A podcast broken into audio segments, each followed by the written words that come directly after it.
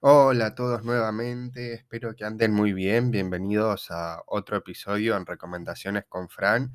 Y hoy vamos a estar hablando de un libro de thriller, eh, thriller psicológico, lo podemos catalogar de esa manera, que como ya habrán visto por el título, es A107A del autor alemán Sebastian Fitzek, un autor contemporáneo, y es el autor más vendido de thrillers en Alemania hay que recordar eso y que sus obras ya han sido traducidas a una gran cantidad de idiomas, incluido obviamente el español como es este caso, y su primer libro y el que también hay un episodio en el podcast para el que le interese y que para mí es un librazo y que es bastante cortito, es Terapia, ese fue su primer libro, que tiene elementos interesantes y una vuelta de tuerca a la mitad del libro que le hace a uno eh, cambiar la perspectiva completa de lo que era el libro y para dónde va.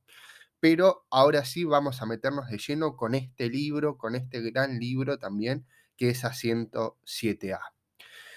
Bueno, este fue un libro publicado originariamente en el 2017 y acá también se nos va a meter con la premisa de eh, una situación ante un psiquiatra, en este caso, como es el caso de Matt Kruger, un psiquiatra alemán que vivía en Berlín, pero ya hace varios años se encuentra radicado en Buenos Aires, Argentina, y eh, tiene pánico a volar, algo que nos puede parecer gracioso, siendo que es un psiquiatra y que suele dar, podría dar psicoterapia o trabajar con pacientes, es una creencia irracional, ¿no? Porque en un profesional de la salud se espera que eh, no tenga estos tocs o eh, pánico a volar o fobias de este estilo. Por lo que lleva a cabo un ritual y una cantidad de hechos absurdos, tales como supersticiones, que podríamos pensar que van desde eh, santificarse hasta verificar todo varias veces y demás. Pero no se nos especifican tanto las supersticiones que tiene este hombre, sino que se nos va a especificar esta. su eh, ¿cómo se dice? Su fobia a volar es tan grande el pánico que le genera encontrarse ante un avión que todo el tiempo investiga accidentes aéreos y todo el mundo sabe, y mismo él lo sabe pero no lo acepta, que eh, la aviación, el avión, es el medio más seguro para transportarse, porque los accidentes van reduciendo a medida que pasan los años y son casi ínfimos con aviones que vuelan eh, un montón de veces al año y no pasa nada, ¿no? Em, bien. Y sus investigaciones en torno a esto giran en torno a, a ver cuáles son los asientos más seguros en el avión y cuáles son los más peligrosos. Y acá es donde viene el título del libro. En el libro, esto no lo verifiqué, pero después lo voy a verificar, em, es que según investigaciones recientes, por lo menos en el libro, el asiento titulado 7A es el asiento más peligroso para volar. Entonces Matt, eh, preocupado por esta situación, eh, decidió comprar también otro boleto y decidió comprar el asiento 7A para que nadie se sentara en ese, en ese asiento, cosa de que si el avión tiene un accidente, nadie de los que estuviera ahí tuviera más chances de morir que otra persona. Entonces ahí podemos ver el nivel si queremos, de neuroticismo o de fobia que tiene ante los aviones. Otro dato que tenemos que tener en cuenta a la hora de introducir a este personaje Matt es que tiene una hija eh, que vive en Berlín, que está embarazada, se está peleando con, o se está separando del padre del que va a ser su hijo porque era agresivo y demás. Pero esto ahora vamos a continuarlo. Cuando Matt se sube al avión de Legend Air para viajar de Berlín a, perdón, de Buenos Aires a Berlín, se encuentra con que es el avión más rápido de todos para hacer este tramo y son 12 horas de vuelo. En este tramo, antes de él subirse al avión y en el avión empieza a recibir mensajes misteriosos, empieza a recibir mensajes de que su hija ha sido secuestrada en Berlín. Y le dan una única opción para poder salvar a su hija. Debe chocar el avión y debe estrellar el avión con todos los pasajeros a bordo, con él, con los pilotos, todos. Todos deben morir en ese avión. La única manera de salvar a su hija es que él muera en ese accidente aéreo que él mismo va a provocar. y acá empieza el pánico. Está en un avión, debe cometer un atentado terrorista, si queremos llamarlo así, y no sabe cómo hacerlo. Pero en la medida que va transcurriendo la historia y los mensajes se van volviendo más contundentes eh, y más repetitivos e insistentes, vamos viendo que empiezan a aparecer personajes. Eh, una zafata en un momento le ofrece irse a primera clase, le ofrece irse a otro lugar, y ahí Matt empieza a, eh, a pensar cómo podría hacerlo, qué podría llevar a cabo para llevar un atentado, pero esta zafata hay algo característico y es que es em, una ex paciente de Matt que le va a intentar ayudar, no le creen estas cosas que él le dice, va, tampoco él le cuenta mucho, pero por lo menos le da, lo lleva a primera clase para que pueda descansar o pensar mientras ella pensaba que iba a ser algo inesperado. Cuando Matt ya se encuentra en primera clase, recibe otro, otro mensaje en su teléfono y es que vaya moviendo el cursor de la pantalla plana de su asiento, que lo vaya moviendo para poder hacia la izquierda donde no podía ver más y que ahí se le va a empezar a reproducir un video. Y allí se reproducen escenas eh, de una situación de hace muchos años atrás en la cual se ve distorsionada la imagen y aparecen dos personas, eh, un colegio, como un posible atentado en un colegio, y alguien que Matt intenta reconocer pero no se da cuenta de quién es, pero las caras que figuran ahí le resultan familiares.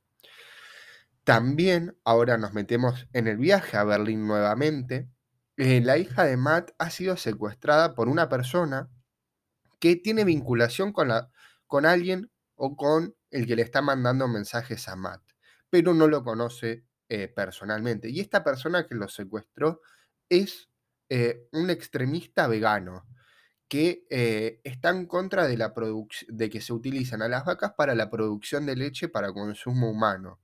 Por lo tanto, secuestra a la hija y la lleva a un... ah, se me fue el nombre pero a, a un lugar donde abandonado, ¿no? Donde eh, se producía leche para humanos a partir de la extracción de eh, la leche de las vacas. Bien. Y ante esta situación, eh, Matt, y al ver los mensajes, se va volviendo cada vez más quisquilloso, más cómo voy a poder llevar a cabo el atentado, se vuelve más ansioso, insiste a la azafata para que lo dejaran ayudarlo, para que le presentara a los pilotos. En un momento logra hablar con los pilotos, pero tampoco les dice mucho. Eh, y todo una cuestión que va y va así transcurriendo un, ida y vuelta, pero muy interesante, porque vamos viendo cómo intenta sacar esto. Y al final del libro, no les voy a contar qué pasa, pero sucede algo similar con esto de terapia para los que los hayan leído. A mitad del libro, un poquito más adelante, sucede un giro en torno a una relación con una persona que hay en ese avión, que podría ser la zafata o podría ser el piloto, otro pasajero que se encuentra en ese avión, y la persona que se encuentra en Berlín con la hija secuestrada. Y ahí, a partir de ese momento en el que se encuentran muchas personas, es como que eh, la historia va a tomar otro giro y va a empezar a cerrar todo lo que los mensajes que Matt iba recibiendo a todo momento durante el vuelo, esa persona podría llegar a estar arriba del vuelo o no, o por lo menos podría llegar a tener un asistente arriba del vuelo, aquella persona. Bien, para mí es un libro muy interesante, entretenido y que te mantiene todo el tiempo eh, al borde del suspenso, ¿no? De querer saber qué es lo que está pasando, cuándo va a pasar tal cosa, eh, se va a morir la hija, ¿qué le van a hacer a la hija? ¿no? Porque tenemos dos narraciones en paralelo. Por un lado, la de Matt en el avión, que está preocupado por saber cómo mierda va a estrellar el avión, y la de la hija, que intenta sobrevivir ante un extraño que la secuestró y que está loco. Entonces ahí tenemos esos dos relatos que van a hacer que la historia se vaya entrelazando y complicando un poco, pero que te van a mantener en vilo durante todo el tiempo que tardes en leer el libro. Cada capítulo es eh, muy interesante cómo está narrado y lo que se plantea. Eh, también algo que hay que, que me gustaría destacar del libro es como esto de que siempre que se trabaja con thrillers psicológicos o suspenso, muchas veces los protagonistas, ¿no? Eh, se los ponen como psicólogos o psiquiatras porque se infiere o la gente piensa que tienen grandes poderes analíticos y deductivos e inferenciales eh, y demás, y que tienen otro sistema de pensamiento diferente al de las otras personas o las herramientas que, que poseen, ¿no? Para manejarse ante diferentes situaciones, ¿no? Lo mismo podemos ver como en las obras de Katzenbach con el psicoanalista o Jaque al psicoanalista y alguna otra. em, y es un recurso que Fitzek utiliza mucho, ¿no? Lo podemos ver también en terapia, esto.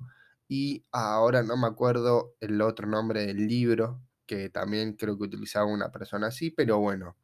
Ah, eh, Psiquiatra de Wolf Doom, del que también tenemos un episodio en el podcast y es sumamente interesante.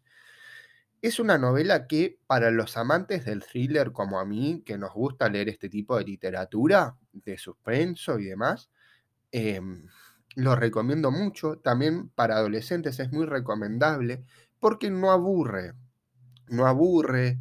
Em, la narrativa es fácil de llevar. Y esto es que yo siempre destaco de Fitzek y que me gusta un poco es que no suele trazar capítulos muy largos. Si bien son libros que pueden rondar entre las 300 páginas, 200 páginas, de 350 como mucho, podemos ver que tienen a veces sus libros hasta 88 capítulos, pero cada uno de sus capítulos son a veces 6 hojas o 10 hojas, y eso también hace como que se mantenga en cierto punto uno conectado con la lectura. A veces puede pasar que si el libro no nos está enganchando mucho, porque como siempre los primeros capítulos son más introductorios en una novela y sobre todo en los del thriller, que se nos presenta el personaje principal, lo que pasa, la situación y demás, uno puede no verse enganchado. Y Fitzek, al tener los capítulos cortos, hace que uno lea varios capítulos seguidos y se vaya enganchando con la novela, porque sabe de movida qué es lo que, o sea, de movida entre comillas, me refiero a que puede saber velozmente cómo se va a ir desenvolviendo la historia sin tener que leer 20, 30 hojas de relleno y que el capítulo sea algo tedioso en lo que nada más sucede algo al principio o a mitad del capítulo. Otro de los puntos de eh, este libro, A107A, es que al final del libro también eh, nos deja a todos sorprendidos por este giro en el que se da en el avión, como estaba comentando hace un rato, y aparece un personaje de otra novela, pero con eso no voy a decir más nada para que ustedes lo puedan descubrir cuando lean este libro. Espero que les haya gustado y pueden seguirme en Instagram, en Facebook, en YouTube y en Spotify eh, como recomendaciones con Fran. Y si les gustó el episodio, eh, compártanlo con alguien que le pueda gustar eh, y demás. Nos vemos en el próximo episodio.